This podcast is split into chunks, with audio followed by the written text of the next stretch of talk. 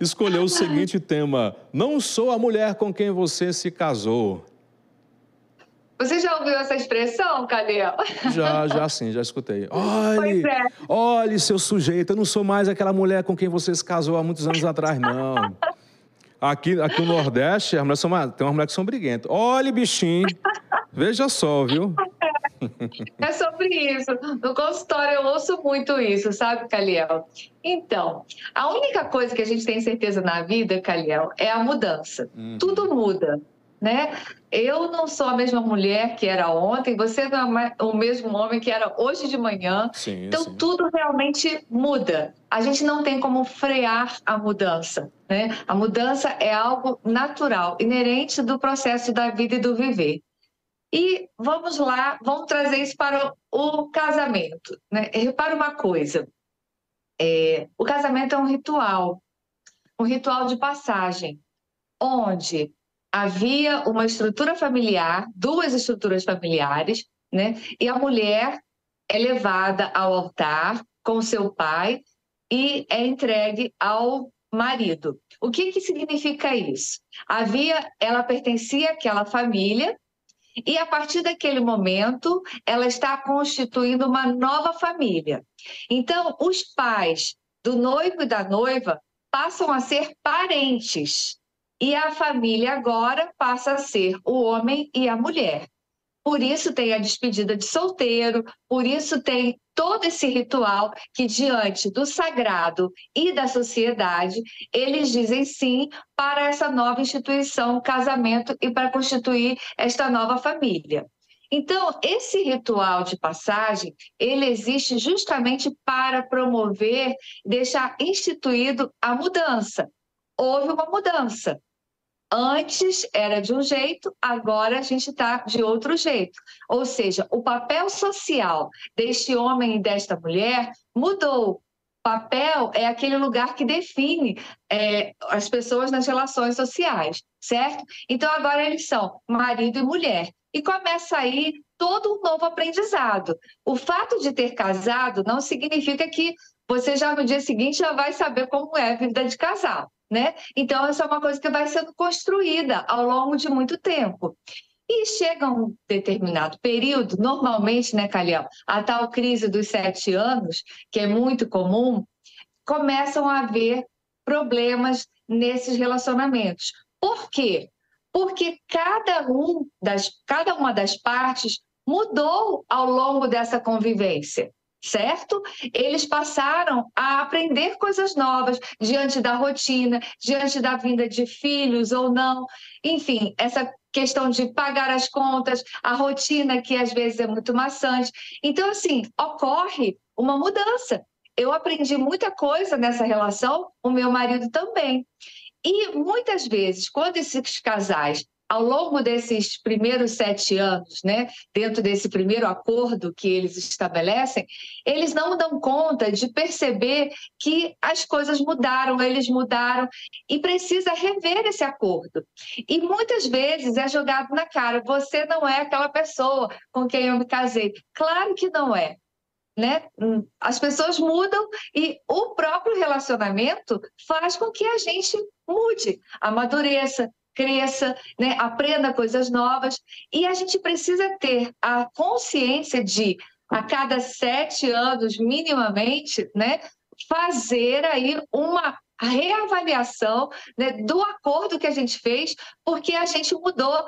Agora os interesses são outros, os desejos mudaram, tudo mudou. Né? Muitos casais acabam rompendo né, o casamento porque não sabem é, fazer essa reavaliação, entende, Calhão? Sim, sim, é bastante interessante. É, as pessoas, elas realmente casam e idealizam que aquela, aquela primeira mulher, naquele primeiro momento, o homem naquele primeiro momento do casamento, da união, deve perdurar pelo resto da vida. E como você bem falou, não existe. Né? A impermanência é a única certeza que a gente tem hoje na vida. Mas, Rosângela, como fazer para administrar tudo isso? Existe qual o melhor caminho para que se consiga trazer esse diálogo, essa compreensão e esse diálogo tanto para o homem como para a mulher? É através da terapia? Quais os caminhos para conseguir superar essas, essas crises, ou a crise dos sete anos, e compreender que aquela mulher com quem um cara casou há alguns anos atrás não é a mesma mulher de hoje. E que muitas pessoas dizem: ah, não, estou cansado relação, não aguento mais, está monótono, não muda tal. Como fazer para renovar e acompanhar essa relação para que ela dure mais anos? Ótima pergunta, Caliel. É exatamente sobre isso. O que acontece? A rotina, ela assola as pessoas. É, as pessoas vão vivendo num ritmo muito puxado e acabam não tendo tempo um para o outro. Eu sempre costumo dizer, eu faço também atendimento de casais, né, Caliel? E eu costumo dizer que o casal precisa de ter os seus momentos de casal. Então, sair para jantar, ir para o cinema, fazer atividades, só os dois, atividades românticas. Nunca esquecer do toque, do carinho, é, de, de, desse envolvimento afetivo que precisa ter no dia a dia. As, os desejos, os sonhos, as alegrias, é, as dificuldades precisam ser compartilhadas, Caliel todo casal precisa ter esse espaço do diálogo para saber o que cada um está pensando e sentindo, porque senão cai no engano. Eu tento adivinhar o que o outro está sentindo e aí eu vou por um caminho que pode ser sem volta. Então, falar, trocar, abrir espaço para expor os sentimentos, os pensamentos, né? Como você disse, a gente casa com expectativas idealizadas e o dia a dia mostra que isso vai é, modificando, que não é bem assim. A gente vai vendo o humano, né? o ser humano, real, que tem dificuldades, que tem defeito, e que vai esbarrar na nossa educação, a, a educação que cada um teve, com os costumes de cada um. Então, até acertar essas arestas e viver o encaixe, leva um tempo. Eu morei no norte do país, sabe, Caliel? E lá a gente falava que é, quando um casal está em crise, ele precisa de rede. Porque quando os dois sentam na rede, a rede empurra um para perto do outro. e aí eles têm essa oportunidade de se acolher um ao outro com relação ao toque, conversar, no final acabam se abraçando. Então é muito importante que essas expectativas elas possam ser colocadas em pauta para evitar exatamente os enganos, porque quando ocorre o um engano, vai havendo uma desconexão, as pessoas vão se afastando e elas vão vivendo uma solidão a dois. É o que a maioria dos casamentos, é o que a gente vê na maioria dos casamentos. Não é verdade? Assim, assim, sem sombra de dúvida, nesse né? achismo, eu acho que é isso, eu acho que é aquilo. Nossa, esse achismo, ele é uma erva daninha que vai destruindo qualquer relação. É sempre bom o jogo aberto. Eu estou sentindo isso, isso aqui está me incomodando, eu vou conversar uhum. com ele, eu vou conversar com ela. É jogar limpo, ser sincero e honesto, não é isso, Rosângela? Com certeza, Caliel. Eu sempre costumo dizer que o diálogo ele salva qualquer relação. Não importa se é no casamento, é entre amigos, mãe e filho, pai e filho, enfim, parente, não importa. Quando a gente coloca o que sente e o outro, é importante que o outro tenha essa habilidade de acolher, né, discordar, é, dialogar, trocar, ouvir a opinião do outro. Quando a gente permite isso numa relação, a gente está de fato é, permitindo que algo ali expanda e a gente sai desse lugar das fantasias, dos enganos, para algo que é honesto, é, legítimo e a gente pode entender o outro e aprender com o outro. A, a gente costuma ouvir, Caliel, que a vida é uma escola, mas Jung diz que o casamento é uma universidade, é um grande lugar de autoconhecimento, de aprendizado e, na teoria junguiana, o que a gente chama de processo de individuação. Quanto mais eu me relaciono com o outro, mais eu aprendo sobre mim, entende? Muito bom. Rosângela, nessa essa resistência a essa, essa mudança, a essa readaptação, é, é, ela é mais forte no homem ou na mulher? Caliel, eu penso que a mulher tem mais flexibilidade, na maioria das vezes. Isso por experiência clínica. Os homens são mais resistentes. É, alguns casos, né? Eu não gosto nem de generalizar muito, mas assim, em alguns casos, é, sempre o homem projeta na mulher a mãe. E ele exige muitas vezes essa, esse cuidado, esse olhar e essa, esse amparo materno.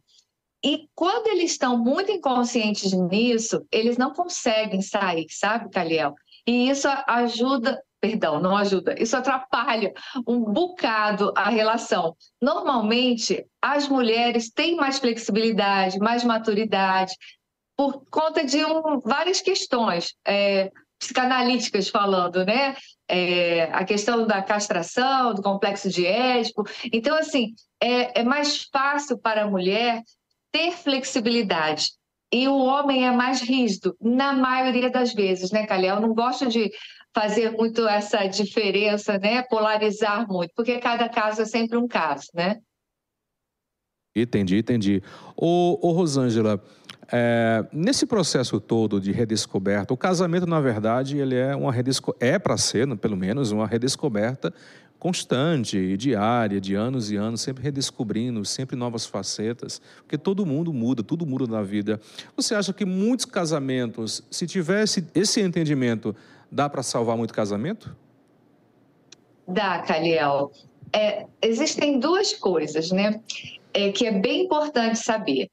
A gente casa apaixonado. E a paixão, ela tem prazo de validade. Ela existe para ser transformada em amor.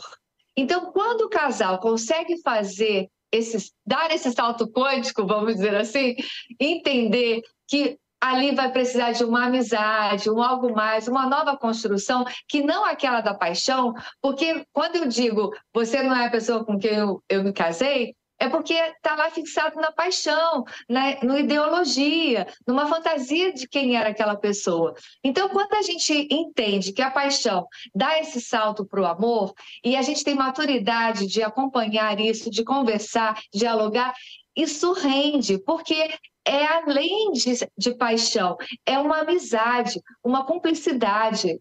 E tudo fica diferente, né, Caliel, quando a coisa vai por esse caminho.